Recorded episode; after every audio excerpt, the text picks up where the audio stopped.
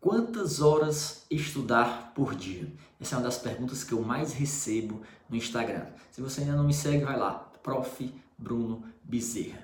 Vamos lá. O que é que é o, o mais comum eu ver hoje no mundo dos concursos? Você vai começar a estudar, não estabelece uma meta, simplesmente diz: Ah, eu vou estudar o que der no dia, eu estudo. E aí o que é que acontece? Você combina de começar a estudar no outro dia às 8 da manhã, não inicia, quando termina o dia não produziu nada, fica só procrastinando. Você tem o dia todo livre e não consegue fazer nada, fica só enrolando, com preguiça, inventando desculpa. E isso vai resultar em quê? Estresse, sensação de culpa, perda de produtividade e desmotivação por não cumprir suas responsabilidades. E muitas vezes isso finda com a desistência dos estudos para concurso. Ou então, você quer estabelecer metas, mas não sabe quantas horas estudar por dia. Por isso, nós vamos ver hoje aqui três coisas. Primeiro, por que é que você deve estabelecer metas diárias e semanais? Segundo, como estabelecer a meta perfeita para você? E terceiro, quantas horas eu fazia por dia? Para quem não me conhece, eu sou Bruno Bezerra e estou aqui nesse canal para ajudá-lo a ser aprovado em concurso público. Então, vamos lá. Primeiro passo, por que é que você precisa estabelecer metas de estudo? Isso é necessário, meu amigo, para você ativar o seu senso de urgência. O que é que é isso, Bruno?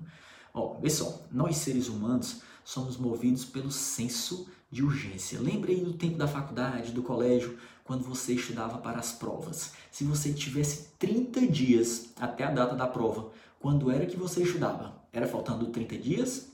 Ou era na véspera, só no último dia, quando não tinha mais tempo, quando o senso de urgência batia a sua porta? Acontecia com você ou não? Pois é, mas em concurso público é diferente. Não tem como você deixar para a véspera, para o último dia. Nós temos que nos preparar com bastante antecedência. Então, para evitar isso, nós temos que ativar o senso de urgência. É, do qual nós tantos precisamos. E adivinha o que é que nós temos que fazer para ativá-lo? Precisamos ter metas e pequenas metas. O sonho de ser aprovado é algo importante, mas ele é algo que é um projeto de médio e longo prazo. Então isso é, tende a desestimular. Se você não tiver metas menores, você vai se desestimular. Pensa só, no edital grande, várias matérias, muita coisa para estudar, para revisar, fazer questões. Se você ficar pensando no todo, não pensar unicamente em metas diárias de estudo, você vai acabar se desmotivando. Então, divida o seu sonho de aprovação em concurso público em pequenas metas. Essas pequenas metas são o quê? A quantidade de horas que você vai estudar em um único dia. Sugestão: eu sugiro que você tenha aí uns três tipos de metas diferentes. Vamos lá. Primeiro, uma meta diária. Define exatamente quantas horas você vai estudar cada dia da semana. É três horas, é cinco horas, enfim. Estabeleça. Isso, isso ajuda inclusive a você diminuir a sua ansiedade. Preocupe-se apenas com esse dia e não com o edital todo. Uma vez sua meta está estabelecida, a sua única missão é cumprir a meta do dia, tá certo? Estabeleça também, segundo, uma meta semanal. Vou estudar 25 horas por semana, 3 horas de segunda a sexta, 5 horas sábado, 5 horas domingo. E tente fazer o que for necessário para cumprir a meta daquela semana. Se não deu certo na semana, recupere sábado, recupere domingo, fique sem o seu lazer para você cumprir aquela meta, tá certo? E outra, uma meta de matéria, tipo uma meta de quatro matérias para finalizar em quatro meses. Claro, vai depender da, da, quantidade de horas que você tem, da quantidade de, do tamanho do seu material. Mas estabeleça essas metas. Opa, eu vou estudar quatro matérias em quatro meses e busque aquilo para você sempre estar com o senso de urgência ativado, tá certo? O que é que você faz? Primeiro, pega algumas matérias. Então, organize isso em pequenas metas diárias e preocupe-se apenas com elas. Por exemplo, quando eu comecei a estudar para a área fiscal, eu escolhi três disciplinas: contabilidade, funcionário administrativo, organizei um ciclo com duas delas por dia e mandei ver. E cada vez que você concluir uma etapa, isso vai te motivando. Terminou o dia, terminou a matéria, terminou uma revisão, uma bateria de questões, cada etapa cumprido, mesmo que pequena, dá uma sensação de vitória e de dever cumprido. Então, como você deve definir a sua meta? Quantas horas você deve estudar por dia?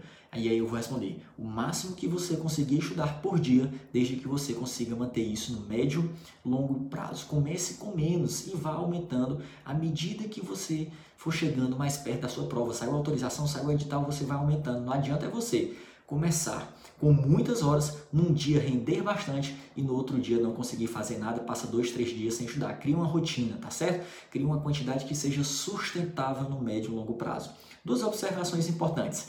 Primeira é, define essas metas viáveis que você consiga cumprir no médio e longo prazo. Afinal, a jornada de concurso público não é de dois, três meses, né?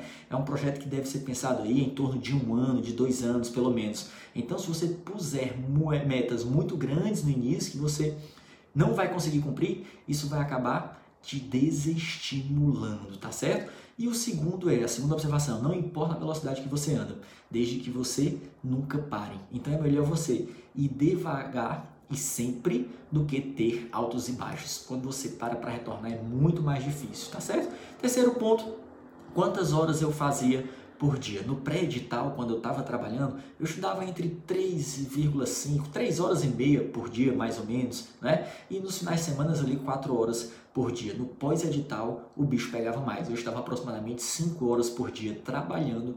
E aí, quando eu tirava férias, eu sempre procurava guardar férias para a época do edital. Eu estudava de 8 a 9 horas por dia. Por que tantas horas, Bruno? Não é possível. É, porque já tem data para acabar esse estudo pesado. Você consegue dar um gás bem maior, tá certo?